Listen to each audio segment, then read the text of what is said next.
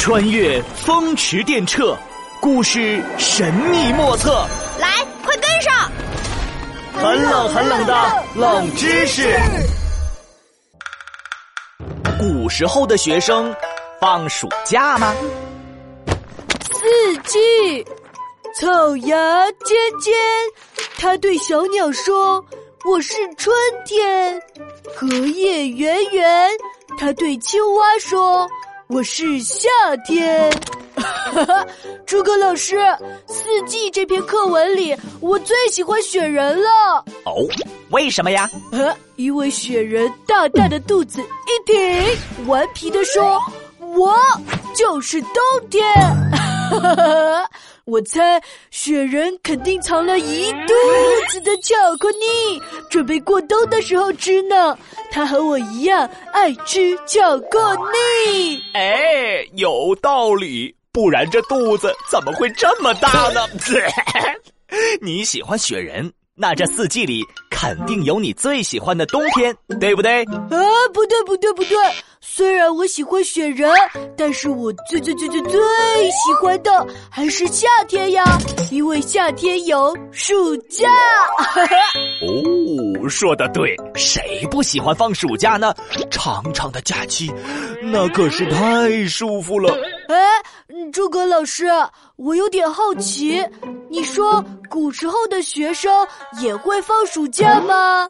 哎，子豪，你想到了一个好问题。古时候的学生当然也会放暑假，不过他们的假和我们现在的可完全不一样。完全不一样，那是什么样的呀？嗯，我给你来讲讲吧。假设现在是唐朝，子豪，你从老家来到京城长安上学喽。嚯，咱去的是唐朝最高级的学校哦。走喽，噔噔噔噔，我要去京城长安上学喽。啊咱们唐朝这个学校啊，叫做国子监，是唐朝花钱建造的最高学府，在这儿读书的学生叫做监生。你刚到学校里呀，发现这里的学生个个都是学霸。他们都是想要考取功名、当大官的人哦。我和他们一起上学，说明我也很厉害呢。嗯，我肯定会好好读书，天天向上。呃，不过嘛，学习也要劳逸结合嘛。诸葛先生，咱们这个国子监是怎么放假的呀？嗯嗯嗯。怎么有学生刚进学校就想着放假呢？你要多学学你的同学们，两耳不闻窗外事，一心只读圣贤书。啊，诸葛先生，你你不会骗我吧？难道咱们学校不放假的吗？别急别急，假肯定会放的。不过咱们国子监不是每周放一次假。而是按照一旬来放假的，这一旬呐是十天。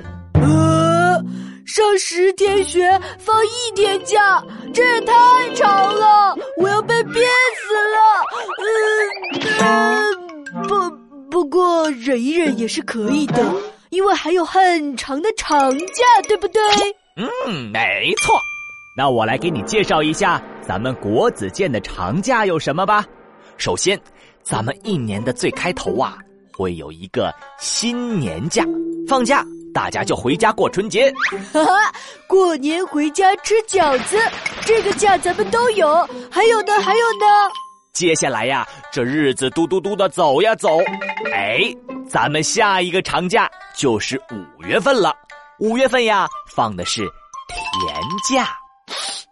甜假？难道是？吃田鸡的假？嗨，什么田鸡呀？这个时候是种田的好时候。你不是放假回去玩的，而是去帮忙的。子豪同学，你妈喊你回家帮忙种地了。呃，我我我，那我就不回了。我要在学校里写作业。然后就是下一个长假了。哎。咱们来到了九月份，哦，我知道，这肯定是一个大长假。嗯，确实是个长假。这个假呀，叫做元一假，因为天气要变凉了，放假是为了让学生回家拿厚衣服。耶耶耶耶耶！放长假喽，而且还不用帮忙种地。